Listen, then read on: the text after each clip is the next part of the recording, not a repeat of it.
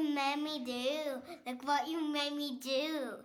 千尋智子千春のグローバルエデュケーションニューヨーク在住ダンサー千尋と台湾在住純ジャパ智子とタイ生まれスイスなどの転勤族千春の3人がさまざまなゲストを迎えて子育てのヒントをインタビューしていく番組です。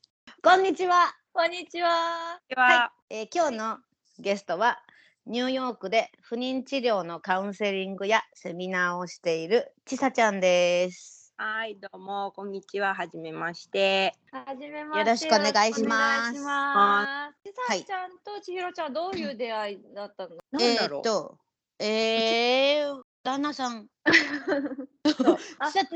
そうだよね。私、うん。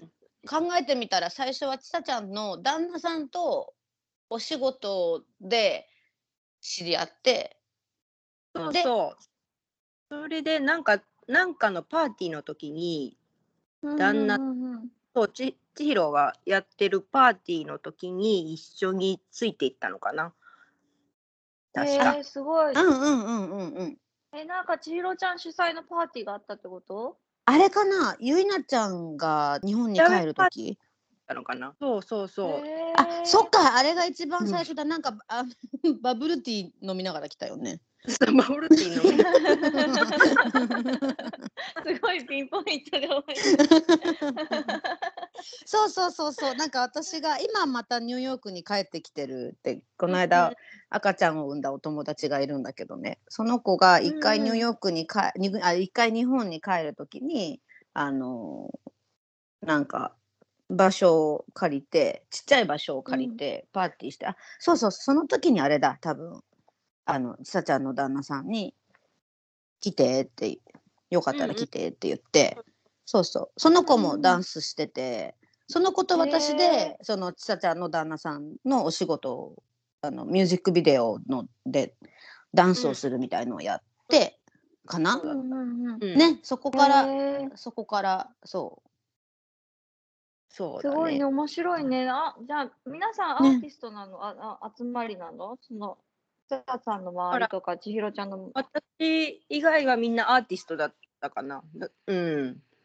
そう。そうだったかも。うへんーそうあの時はなんかなでもまあいろんな人がいたけどでもまあやっぱりダンサーとかミュージシャンが多かったよねあの時も。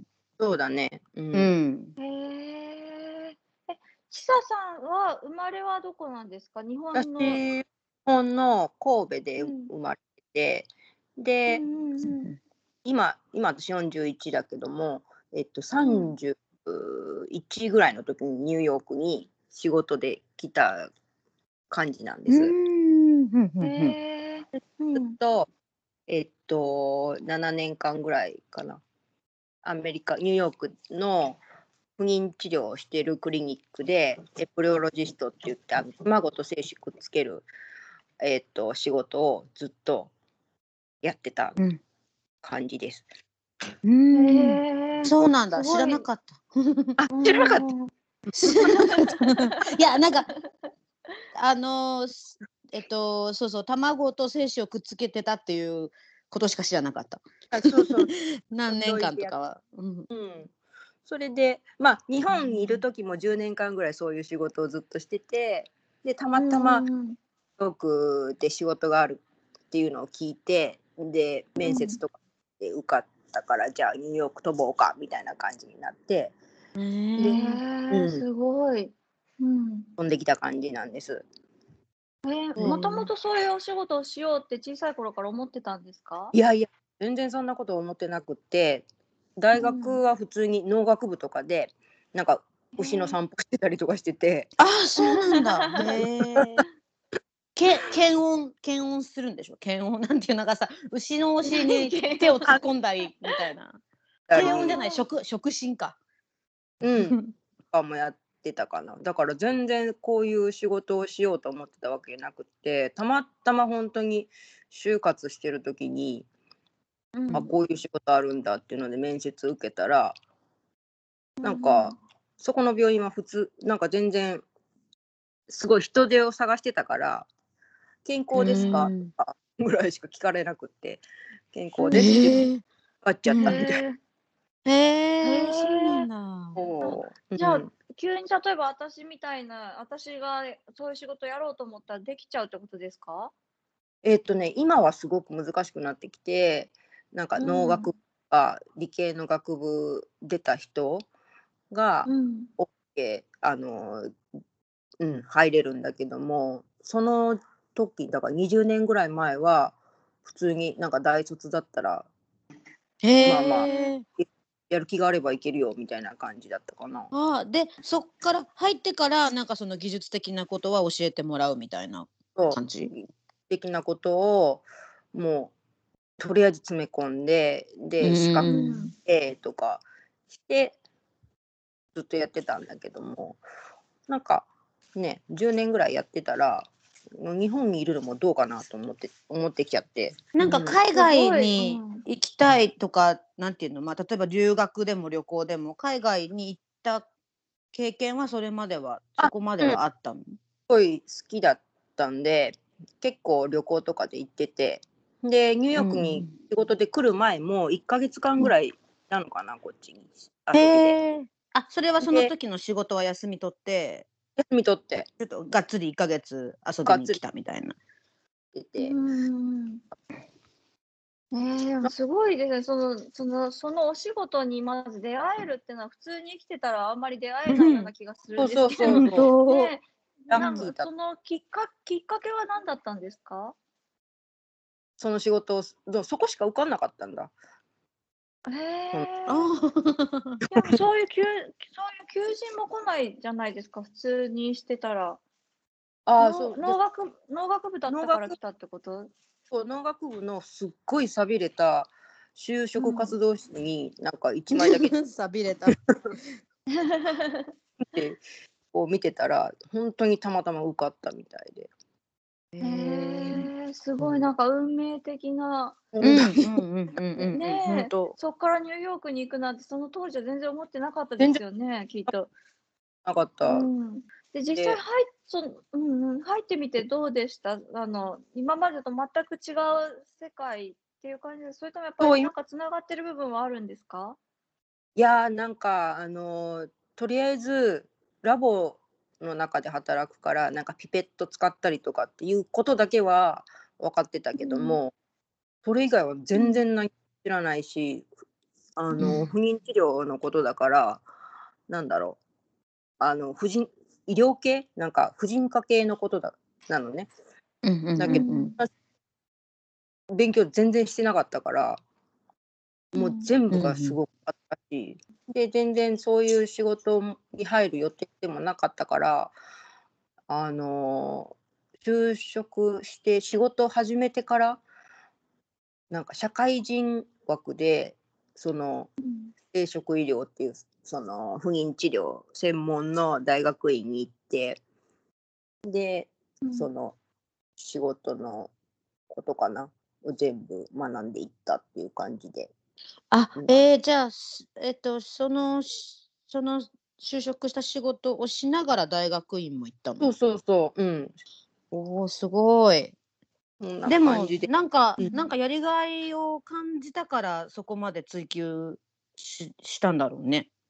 そうじゃなかったら、大学院まで行こうと思わなくない？誰もやってないことをするのがすごい大好きで、へ好きそう。こいい好きそうね。うん。なるほどね。ですあこれなんか誰もやってないしレアじゃんと思ってて。だから、うん。まあ、このままうまくやっていったらいいとこまでいけるかもっていう感じでおじゃあ大学院も行ってとか資格取ってとかやってたんだけどそしたらうんうん。10年ぐらい経ったら、なんか結構いろんな人がやり始めてて日う本で。そうだね。でも20年前でその精子を卵子に入れる仕事ってあんまりあんまり知られてなさそう。そうそうそう。あんまり不妊治療してる人うん。もそんなに多くなかったし、うん。うん。んうんそし今たらなんか。うんうん。そうそう。結構いろんなねあの友達でも何人もやってる人いるからどんどん増えてきたんだけども、そしたら培養士、まあ、エンブロジストやってる人も 増えてきちゃって日本で、うんうんうんうんうんなんかちょっと日本でやるのも面白くなくなってきちゃったから。海外出ちゃうから。エンブロイエンブロイジストって言うんだ。うん英語でエンブリオロジストって言うんだ。エンブリオロジ、エンブリオロジスト。うん。言いにくいねエンブリオロジスト。エンブリオロジスト すごいなんか医療医療タームって感じがする。エンブリオロジスト。うんかっこいい。エンブリオロジスト。うんうん。へえ。もともとそういうのは小さい頃からそうでした。その人とは違うことやりたいっていうのは。ああ、そうだったかも。なんか、あでも、うん、ちょっと変わってたかもしれない、そうそう思えば。うんうんへえでもいじめいじめられない？そういう子ってどっかの、うん。どっかのタイミングで。なんか私も結構人と違うことをするのが好きで、ルールに逆らうのが好きで、好きそうでしょ？なんか なんか。逆流してそう。逆流。好き。そうそう なんかそれでそれでなんかうあのなんて言うんだろう後ろ指さされるみたいなこともああったような気がする今思うと。ああ、あった、あったと思う。私なん、あんまり群れない人だったから、うんうんうんうん、ちょっと外れてたかな。なんかちょっと、それこそはみごになってる感じがしたけども、なんかでも、結構主張する人だったから、うん。何してたかな。うんなんか生徒会に入ってこいとかとか言われたりとか生徒会結構あ生徒会入ってたのかな？生徒会のふ会長とか副会長とかやってた感じかな。うんへえ。へえ。じゃあもともとお勉強もすごいできる方だったんですか？うーんなんかうちがすっごい厳しくって、うん。あそうなんだ。うん。うん、めっちゃめちゃ厳しくってなんか学校終わったら塾行ってみたいな。で塾の塾とか学校の点数が悪かったらめっちゃめちゃしばかれたりとかしてて。おうんお。うん。だから、へうん。ーあじゃあ結構成績重視みたいな。そうそうそう。成績を見られる感じ。そうそう、成績重視の家庭だったから、うんうんううんん、勉強はできてたと思う多う分。ん。ああ。へえ。そそれで良かったなって思います振り返ってみてそれともちょっと嫌だったなとかなんかその時はすごい嫌だったけどもうんううんん今思えばそれもあってよかったかなとかって思うんう時もあるかな。うんでも自分の子供に同じことをさせたくないなっていうのはあるかなでも。うん。ねそこ難しいですよね、なんねかきび、うん。どこも厳しくするのとしないのと。なんかうん。みんな、みんみんなな違うから。そうそうそそううそう。みんなどう思ってんだろうと思って。うん。でも確かになんか自分が嫌だったことはしたくないなっていうのはあるよね。うんうんうん。そうそう。うんうん。うん。でもなんか子供育ててると、なんか厳しくしたくないけども、自分がそうやってなんか育てられてきたから同じようなことしちゃうんだよね。あそれ以外のやり方がうん。ちょっと思いつかなくなって、だとっさに出るのがそのやり方みたいな。そうそうそうそう、うん。とっさに出るのがそのやり方で、後になって、あうん。しまったって思うことが多いから。おお、今。なるほど。うん、うん。どうどう？みんなどうなどんな感じ？いや難しいです子よ。うちももうそう。上の子結構だんだん大きくなってきてるから、昨うんうんうん。日もお泊まり会来てたんですけど、男の子2人、もうね、もう、ま、枕に鼻くそつけたとかって言いにつけることが、なんか、まあ、だから男の子ってそういう感じじゃないですか。うん。なんかもう、でどこまで行っていいのかもわかんない。だからその、難しくない、難しくないです か？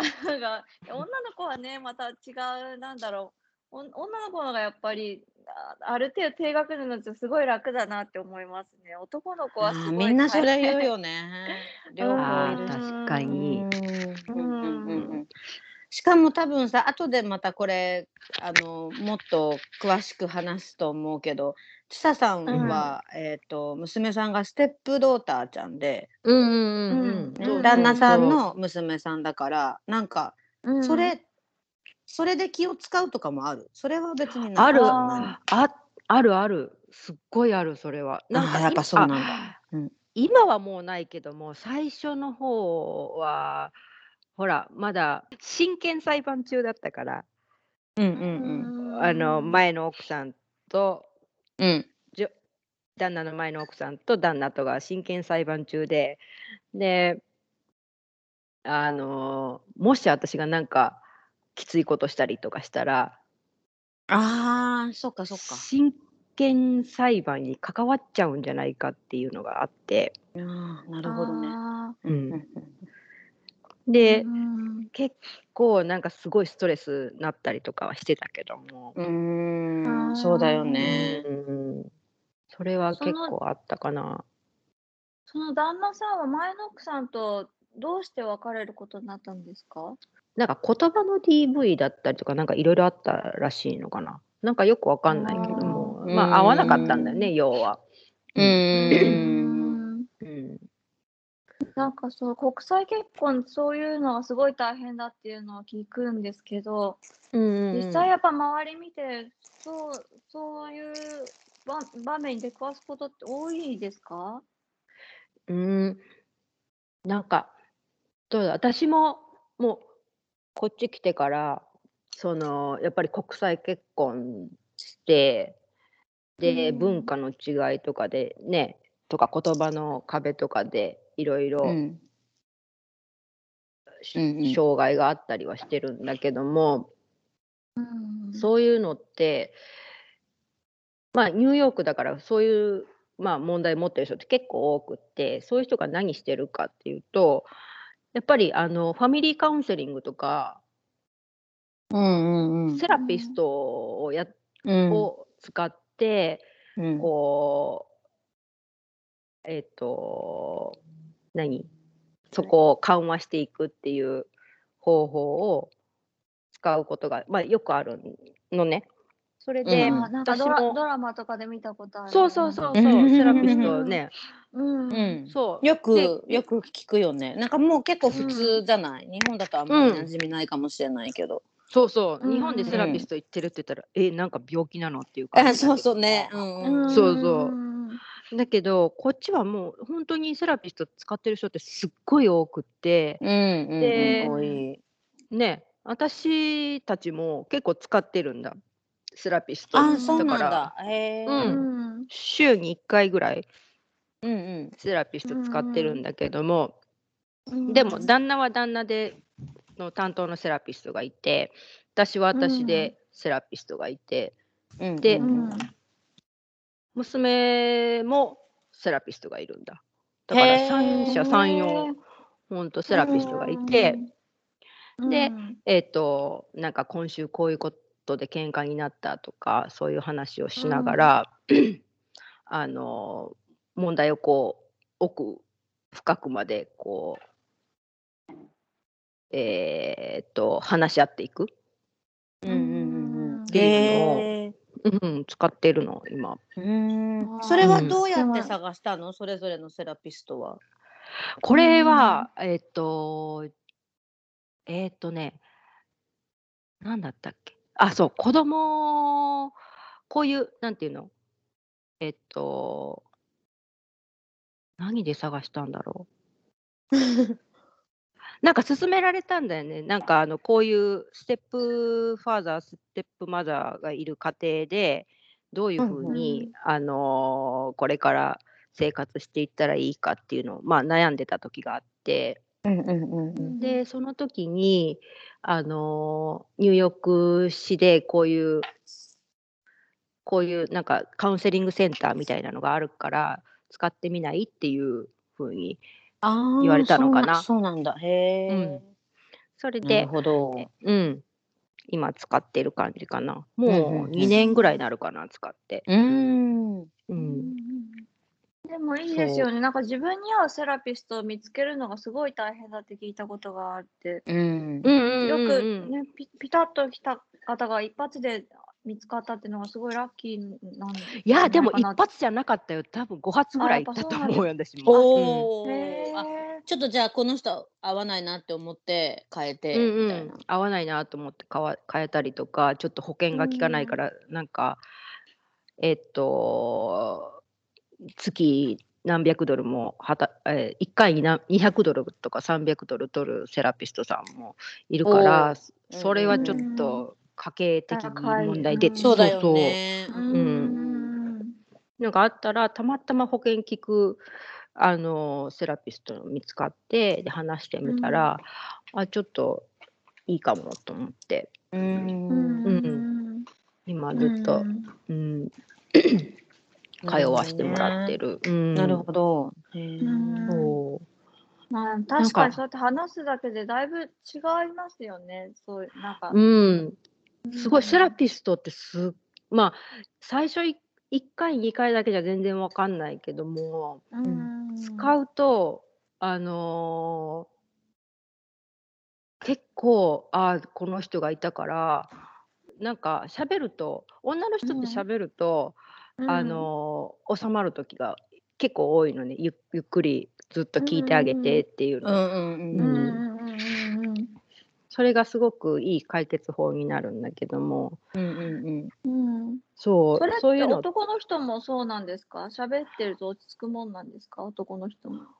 男の人っていうのはやっぱりな結果論で言っちゃう、まあ、脳の作りになってる人が多いから、うん。あの家庭は全然気にしないんだよね。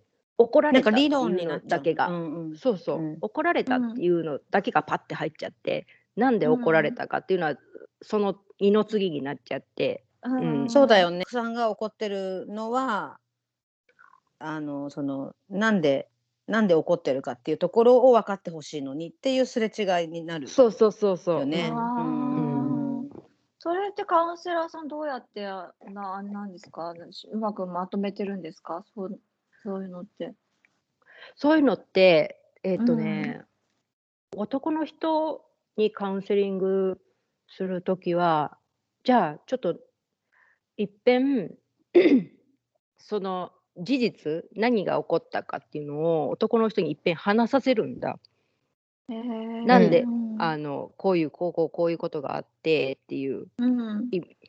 それでその時にじゃあなんで奥さんは怒ったと思うっていうところから話話させるんだよね。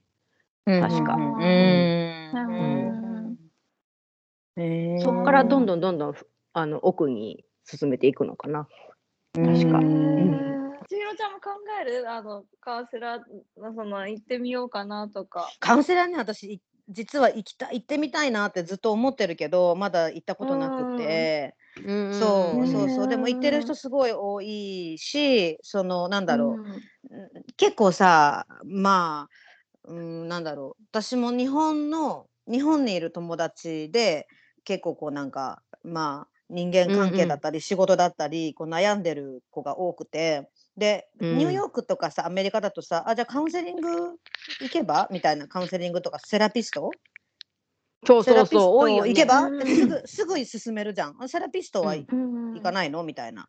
だからうん。なんかそういう感覚で、あの行ってみればって言う言ったりしたこともあるんだけどやっぱ日本ってまだあのそんなにねそうだよね。広ううん、でなななんかこう「え何？心の病なの?」みたいな。ちょっと大きい病気なの？みたいな。うんそれこそこううんなんかあのさ高速服着せられて精神 精神病例に ぶち込まれるみたいなみたいなイメージ持っちゃうじゃない？だからうん。もうちょっと日本って結構こうなんかなんだろうしこうしがらみとかそういう人間関係のストレスが多そうだから仕事のストレスとか。うん。だからもっとあの日本にそういうのが浸透すればいいのになって思ったりもするな。うんでも私が私自身が行ったことないからわかんないけどでもやっぱセラピスト行ったあの行ってよかったっていう人すごく多いよね。うん多いと思う。ん。そう私もなんかこの間まで3定期的にヶ月3ヶ月日本にずっといてて、でなんか友達とかもすごい夫婦関係に悩んでたりしててそのその時にセラピスト使ったらいいのにって思って言ってみたけどもえセラピスト？っていうそんなに私病気じゃないみたいな感じに、ねなっちゃう。もんね。うんうん。多分それを仕事にしてるプロの人とかそういううん。そのカウンセラーを育成するあの土台もまだそんなにできてないかもしれないよね。需要がないからさ今のところ。うんうん。なんかねね。うん、カウンセラーコースとかカウンセ心理カウンセラーとか取ってる人、まあ、いるんだけどもうんうん。結構敷居が高いんだよね患者うん患者さんっていうかそれを受ける人にとったら。うーんうんねそうそう、うん。もっと日本でも広まればいいんだけども。ね。うん。うん、なんかでも時間がないイメージあるんですけど、日本にで働いてる人たちって。い人たちあそういうのあに行くそういうのに行く時間。確かに。うん。どうどうやって時間を作ってるんですか？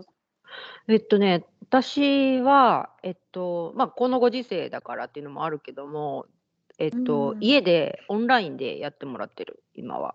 あー。はーうん、確かに。だから、うん、仕事終わりでも、朝一でも、なんか空いた時間にやってもらえるようにしてるから、うん。そこまでなんか時うん間の拘束はないかなって思ううど。ん。うーん。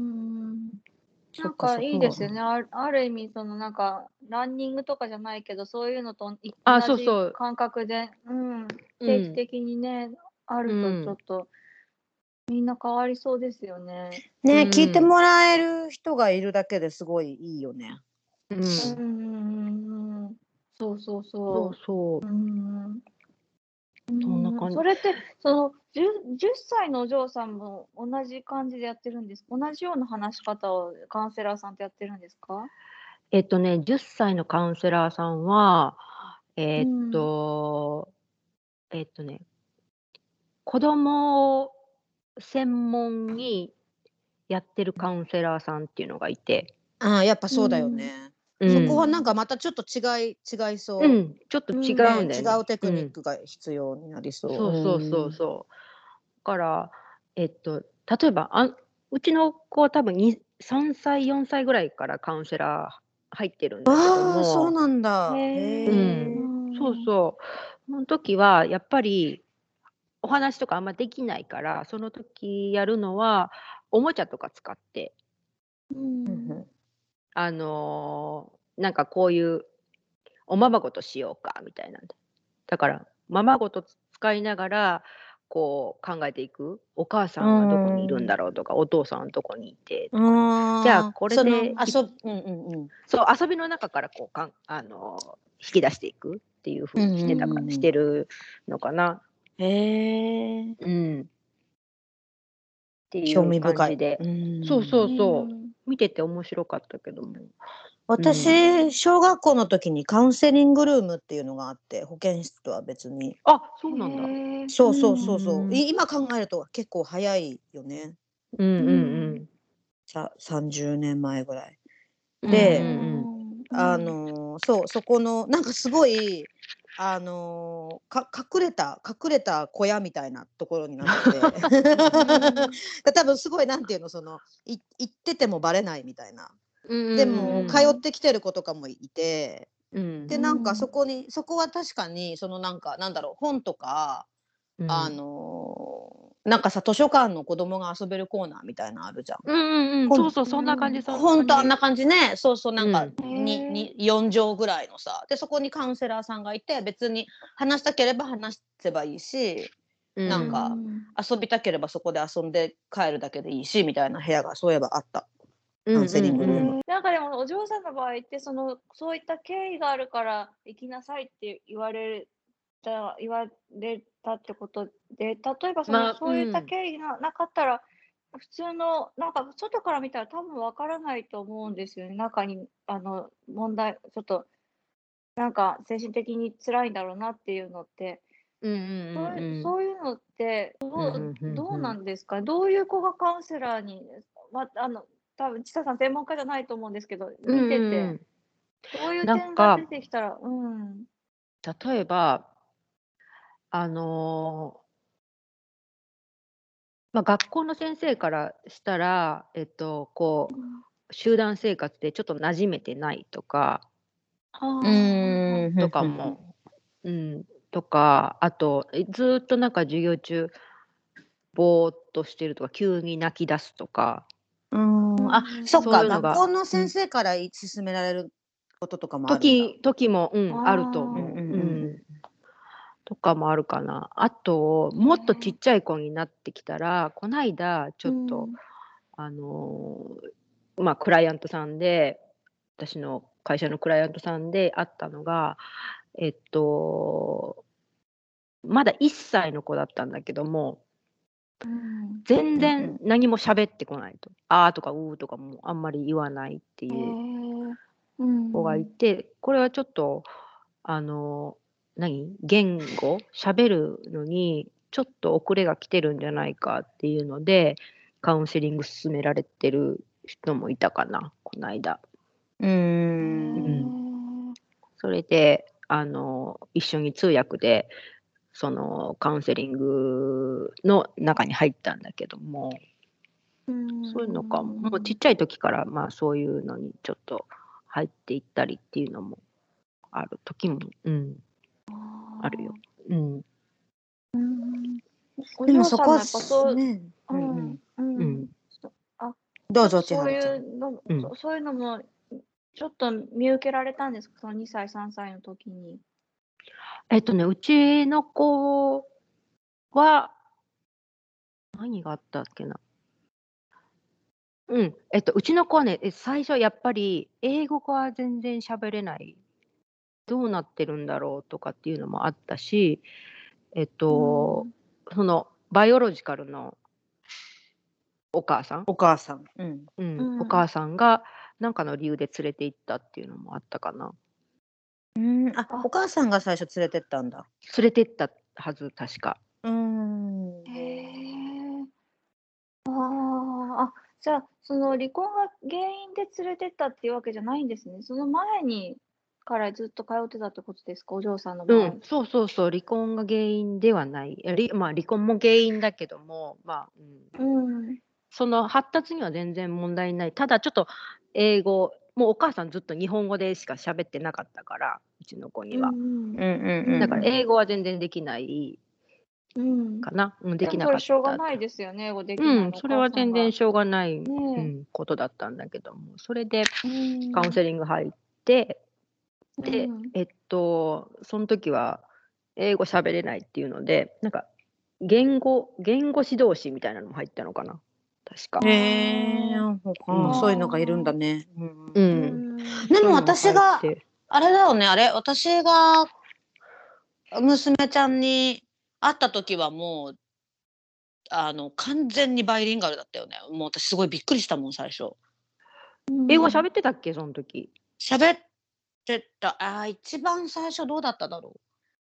でも私がすっごい覚えてるのは、あの、もう、ちさちゃんと旦那さんと娘ちゃんと一緒に住んでて、あの、うんううん。ちの、うちから2ブロックの 近所で、すごい近所だったの。気づなんか気づいたらすごい近所に住んでて、そう、それで、あの、えっと、えっと、旦那さん、アメリカ人と、うん。うん。娘ちゃんと私で、えっと、旦那さんがどっか出かけなきゃいけない時になんかなんかちょっとベビーシッターみたいなことをしたんだよね。うんうんうんうんそれで、そうそれでその旦那さんがお父さんがパパさんがいる時はずっと英語で喋っててっていうのは私とパパさんが英語で喋ってるのを見てるから彼女が。うんうんうんうんうん。でもだパパさんが「じゃあ行ってくるね」って言った瞬間にブワーって日本語で話しば出して。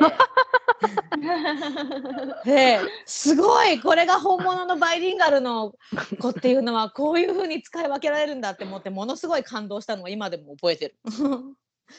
確かに、その最初の頃は、うん、英語も喋ってたね、そういえば。英語も日本語喋ってもそうそう。そうそう、うん私とうちの子が喋るときは、もうなんかバリバリの関西弁で喋ってたような気がする。関西弁だったんだしかも。めっちゃ関西弁だった。かわいい。あでもちさちゃんもあの関西だから。神戸だから、う、うんんうん。そう。二人で関西弁で喋ってたのは覚えてる、そういえば。うーん、そうだったんだ。うんその時何歳だったんですか？そのお嬢さん。その時、何歳だろう、あの俺。5歳ぐらい？うんうん、そうだね、そうだと思う。5歳、うん6歳ぐらい、5歳ぐらいかな。うん、多う分。ん小学校の宿題で読書みたいのしてたもんね。あ、そうそうそうそう。うんうんしてた、してた。で、なんか算算数とかの宿題一緒にやってた時に、なんかこんなん分かれへんとかって言ってたのは 覚えてる。かわいい。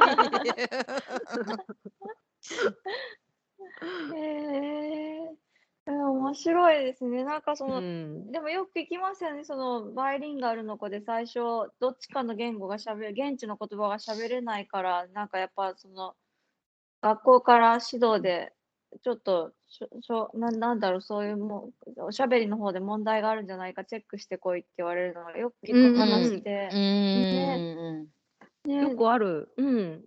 で、ですよね。なんかうちの子もなんか小学校普通のアメリカの公立の小学校今行ってるんだけども最初のうん1年生の時はやっぱり普通のあのえっとアメリカ人もううん。もろのアメリカ人とはやっぱりちょっと言語の差がその発達の差があったからうん。あのーなんていうの？そういうそういうそのアメリカ人じゃないそのセカンドラングエッジとして英語を使う子の、えっとうん。クラスにやっぱり入れてもらってて、あ、そういうクラスがあるんだ。うん、そうそうそう。やっぱりニューヨークって公立の学校にね。うん。そうそうそう。からニューヨークってやっぱりそのいろんな民族の集まりだから、うちの子の学校うんもやっぱり Spanish ばっかり喋ってる子もいたし、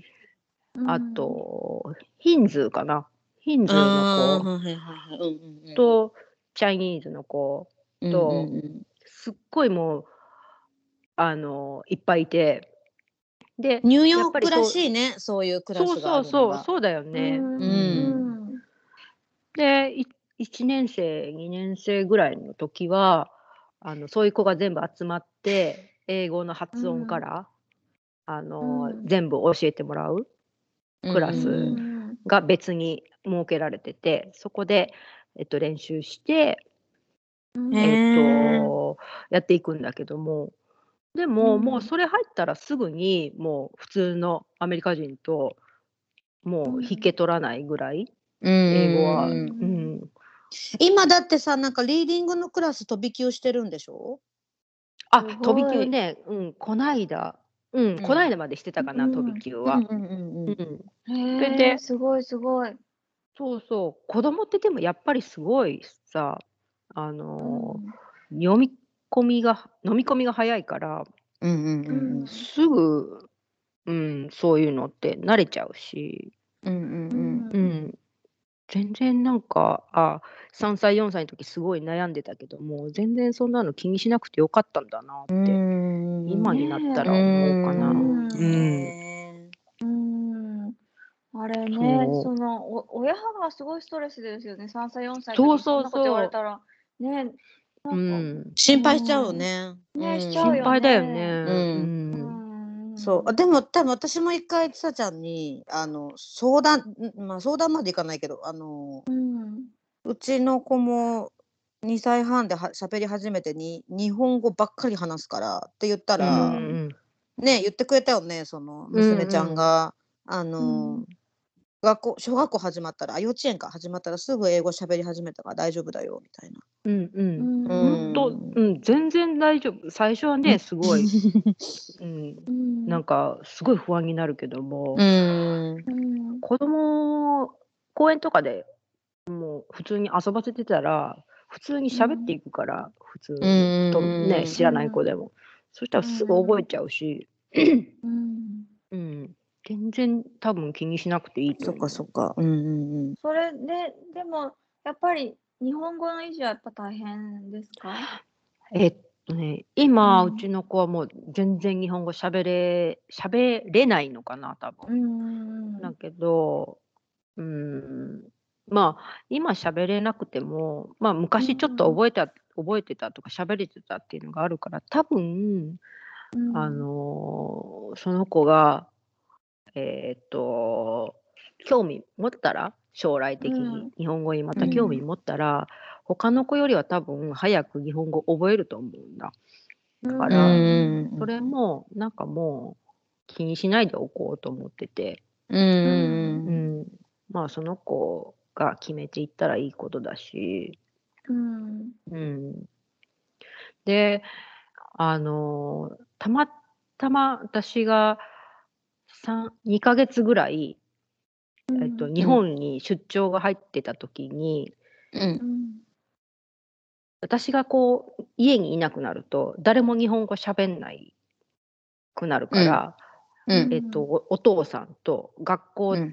での全部会話になっちゃって、そしたら全部英語になっちゃったの。ね、そしたら、うんえっと、私が日本からこっち帰ってきた時にもうほとんど日本語喋れなくなってて、ああ、えうん。それは何何ヶ月ぐらい？何週間？その時。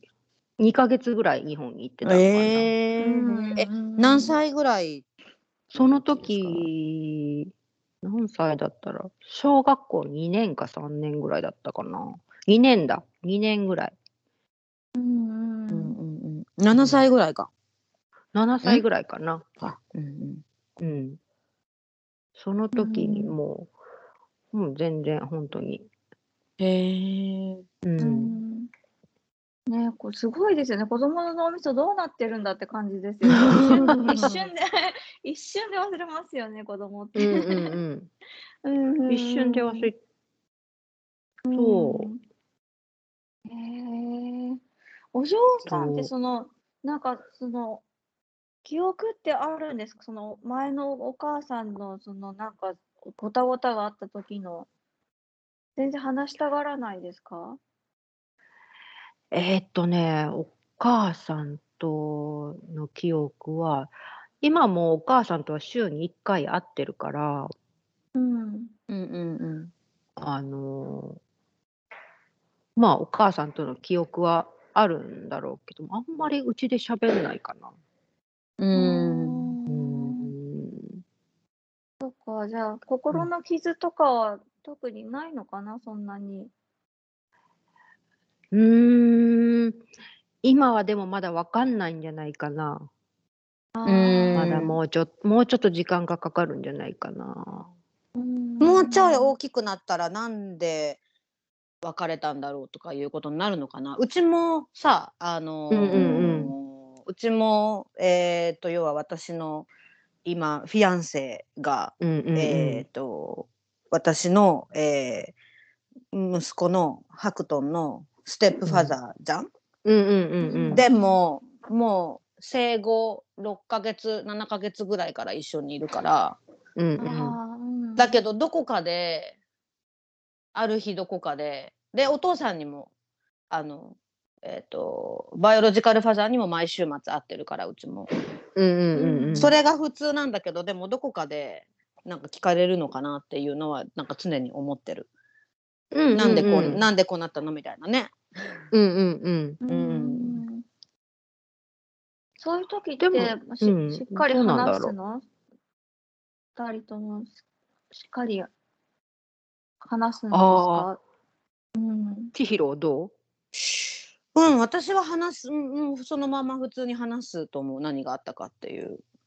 なんか別にはぐらかしてもしょうがないよね。うんうん。でもそれがさどういうふうに起こるのかなっていうのもなんかあの想像できるのは例えばその学校とかの友達が普通にそのあのいわゆるい一般のっていうかあのお父さんとお母さんが結婚して自分が生まれたっていうあの、友達がいてで、うんうん。なんで君なんで君んちは違うのってなった時にえなんでだろうって思って聞いてくるとかかな。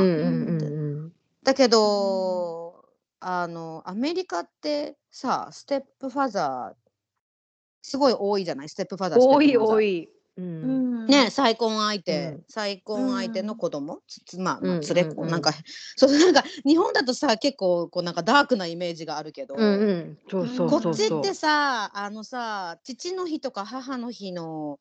あのカードを買いに行くと、うん。あの、 Dear Stepfather とかさ、その、なんていうの、うん。ぎ義理のお父さんお母さんへのカードもあるよね。あるある。売ってる。もう既存の既存のもので既存のもので、うん。そう。やっぱり stepfather の方が多いけど stepmother はあんまり見ないけど私うん。なんか父の日、父の日にそうなんかアメリカってすごいさカードを書く習慣があるじゃない、うんうん。であのなんかドラッグストアみたいなとこに行くとバーってカードのコーナーがあって、うん。そこにいろんなパターンがあるんだよね。子供たちからお父さんへとか奥さんからあるパパさんへとか、とかまあ単純に息子からお父さんへ娘からお父さんへの中に子供からステップファザーへのカードとかもあって、そう。なかなかそういうのを見るとちょっと気が楽っていうか、うんうんうんかな。うん。あるあるんそういえば。へーそうなんだ。あるねうん。そういえば。あるよね。うん。あるあうるん。なんかうちもあの昔ちょっと前にお父さんお母さんがあのどんな仕事をしてるかっていうのでなんかこう、うん。発表するうんうんうんうん。機会があっ。て、ほうほうほう。でうん。でまあ私もそれに呼ばれてあのその何？エンブリオロジストうんの話をこう、子供たちにするっていうのがうんあったのねそういう機会が。そしたらうん。そう楽しそうでしょ？これ。うん。うんなんかほら人の卵ってどんな大きさなんでしょうとかそんな話からす始まるんごいだけど。うんそうあなたたちはなんかこういっぱい卵があるうちの1個があなたなのよみたいな話から、うんだからすごく大事だよね、そういう話聞そうくの。そううんだからあなたたちはすごくスペシャルな子なんだよみたいな話をした時に、うん。あのまあ一人ドナーの卵を使ってる人がいたっぽくって、ほうほうほう。なんていうの？あのバイオロジカルなお母さんじゃなくて。僕は僕はなんかあのお母さんの卵じゃないんだけどもあのお母さんが選んできてくれたあの人の卵を使ってお父さんとお母さんがちゃんと大事に育ててくれたスペシャルな子なんだよとかっていう風にねへえうん子供。から聞いてみたりとか。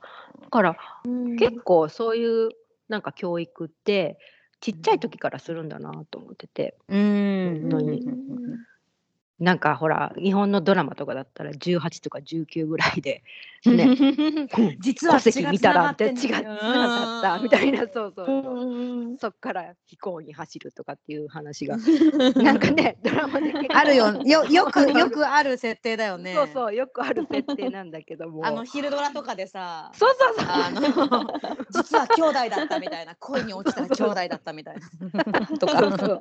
そうそうそれそれ じゃなくて本当にちっちゃい時から、うん、そういうふうにやっていくのが大事なんだなっていうのは、なるほどこっち来て、ねうん、分かったかな。へえでもそういうのそういうのに出くわすことがやっぱりこっちの方が多いよね。多い多いよね、うん。あ本当に。そうなんだ。うへん。え。それはなんでいろんな人がいいるってこと？いろんなママさんがいろんな仕事してるからってこと？あなんか何？いろんな結婚のスタイルがある。あーあ、うんそううんうんうんうん。っていうことでね。多分。うんうんそうそうそうそうです。ううん。あのへえ。LGBT の結婚とかもあるし。うん。そうだよね。ううん。ん。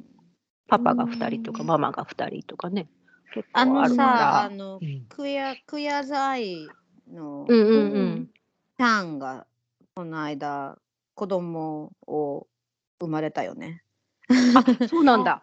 そう私ねすごい好きでインスタグラムフォローしてるんだけど、うん。うん。あのゲイのカップルなんだけどどうやらえーっとだから誰かに産んでもらった？多分どちらかのそう精子だよね。うん、で、うんあの誰か女性に産んでもらってっっていうそう。で子供ができた。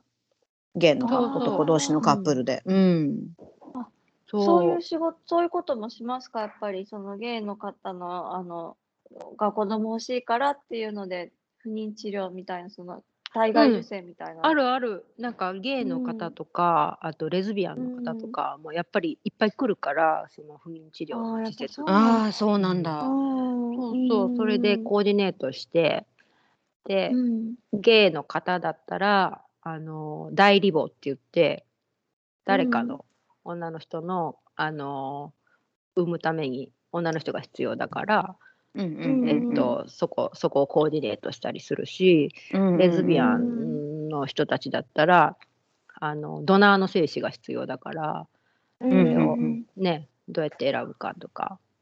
レズビアンのどっちの人にあの卵を戻すかとか、ね、いろいろ考えないと。そういうのをしたりとか。う、んうん、なんかへーそのき前に記事で代理母の人にそのお金持ちのカップルかなんか代理母の人にた産んでもらってで、うんうん。出てきた赤ちゃんが障害のある子でが出てきちゃって、あったねそういう話、ね、昔。カップルがうん。いいりませんっていうふうに言った人がいるって、わあ、るある、うん、あるんですかやっぱそういうこと？そういうまあ稀に出てくるかなそういうのは。でもその障害は、誰だろうその代理母かな代理母の人がこう、うん。がなんかの病気でその子供に移ったのかそれとも、うん。そのお金持ちの夫婦の卵か精子が何か障害があってその受精卵自体に障害を持ってたのかっていう、どっちなんだろうっていう話になっちゃうんだけど、すごい究極の責任問題だよね。うん。どっちに？ねでもなんかすごい命だから。うん。うん。うん。どっちなんだろうね。って思うんだけど。じゃあ結局そこを追及することになるのかな？裁判とかするとしたら。裁判とかするとしたらそういうふうそこに、うん。まあそこは追及になっちゃうんだけどもただ、その代理代理母を使う前にあの、うんうん。絶対弁護士とかが入ってるんだ。ああそのクライアントと契約する時に。母の間にそうそうそう。うんでその時に絶対そのもし子供に障害があのあった場合どうするかっていううん。誓約書が絶対入ってるはずだから。ああそうだよね。そうだよね。うん。あのいりませんとかっていうのは多分ないはずなんだけどね。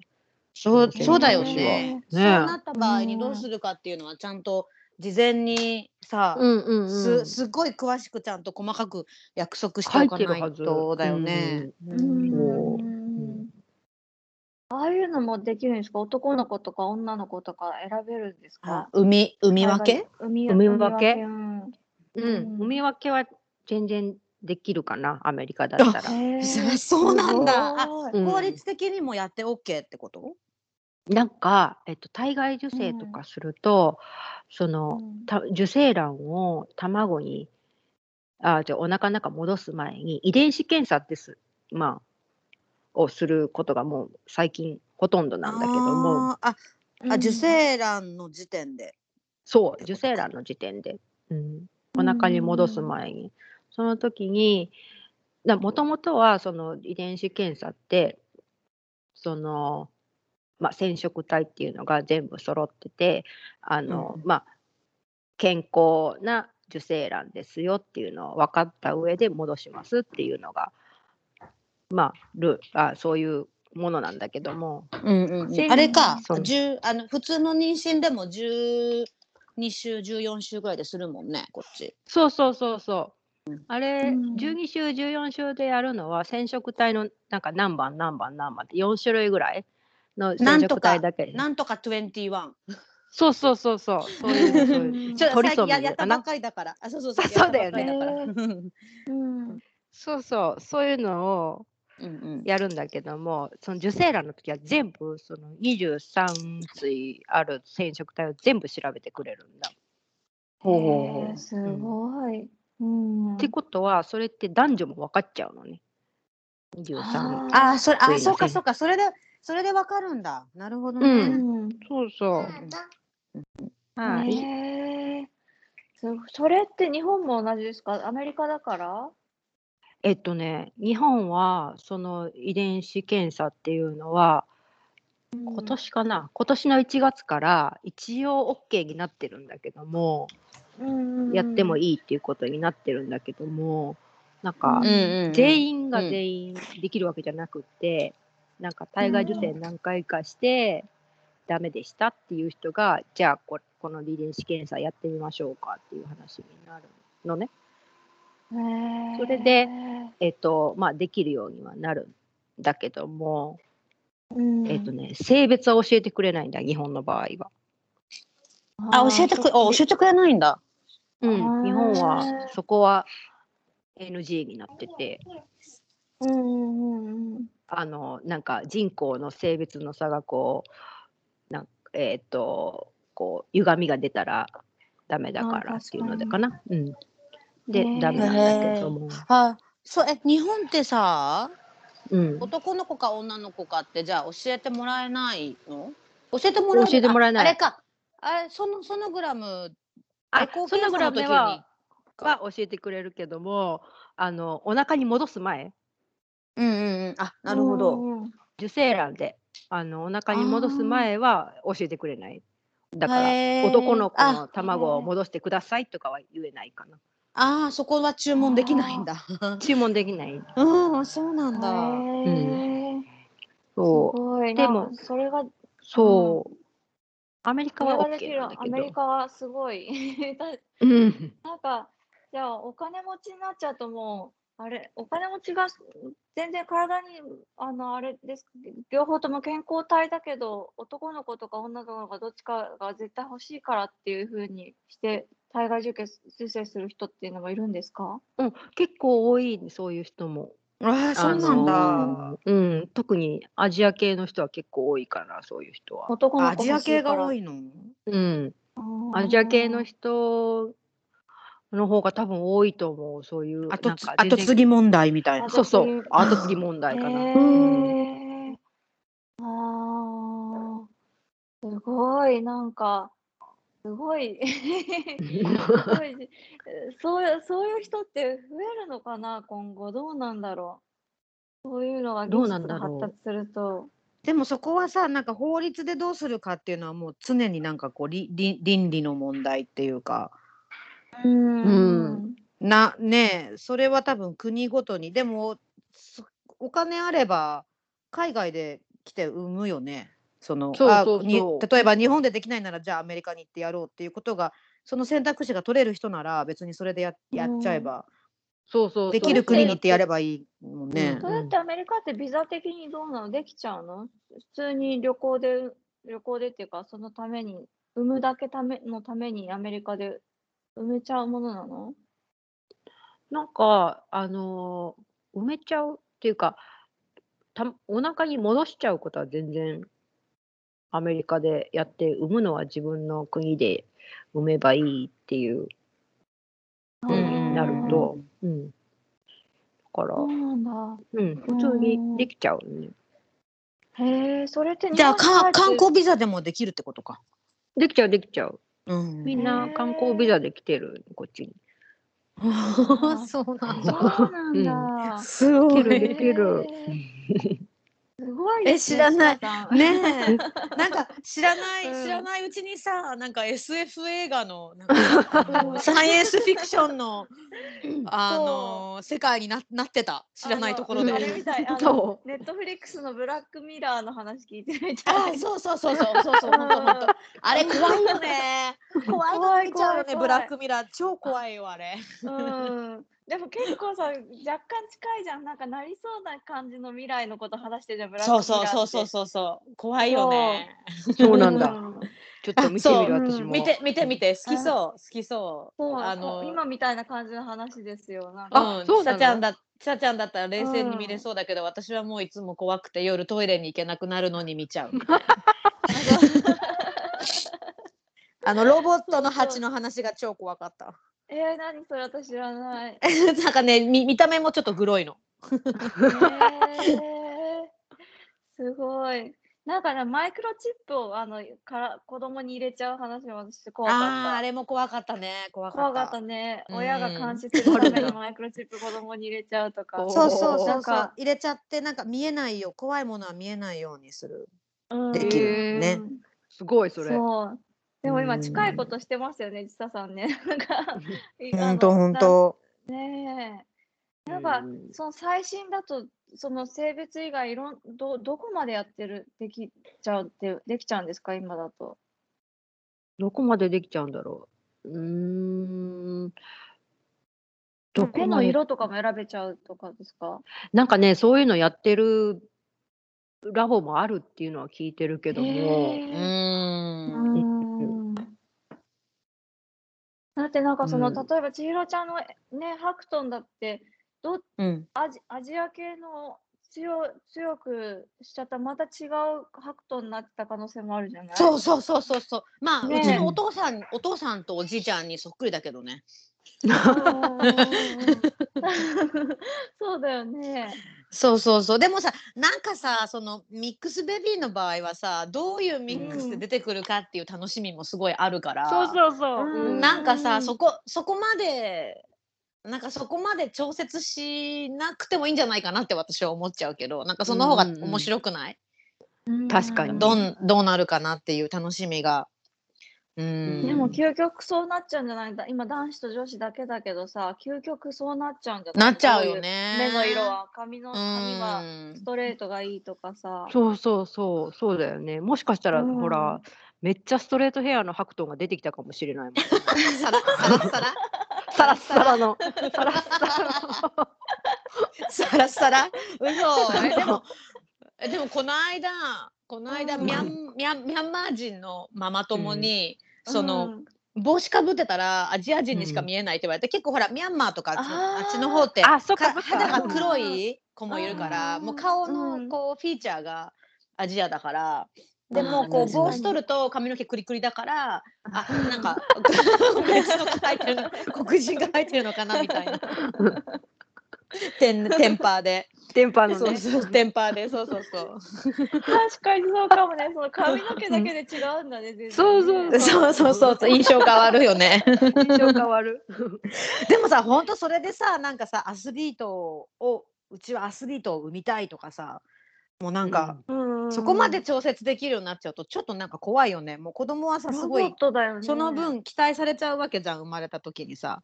そうだよね。う。うんなんかほら、ねドナーさんの卵を使ってっていう風になると、どどどんな女の子の卵が欲しいかっていうのでさ、まあ、やっぱり選ぶじゃん、夫婦は。うんうん。うん。だからなんか高身長の何 A 型のとかで選ぶから。あそっか血液型とかもあるんだ。そうそうそうあー。血液なんか前型とか。前あのーアジア人ってか日本人の卵が人気あるって言ってなかった？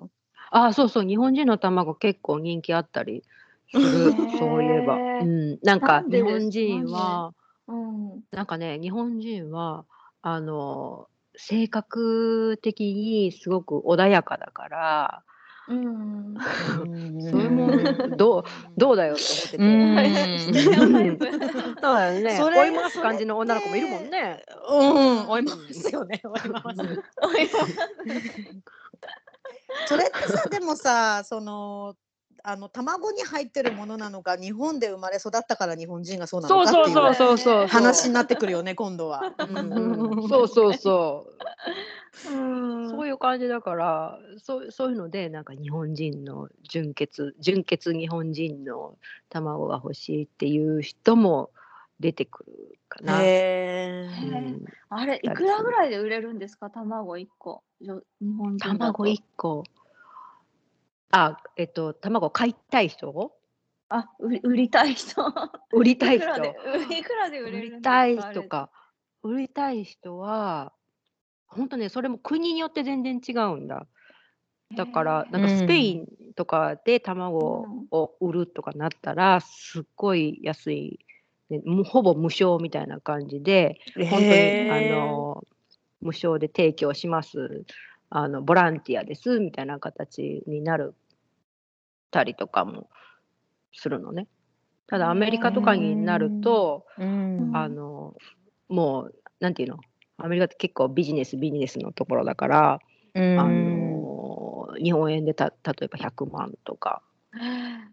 ただまあそうう、ん。うん、なんかいろいろ制限があるんだけど、何歳以下でとか身長100ね160以上でとかそこにはまらないとダメなんだ。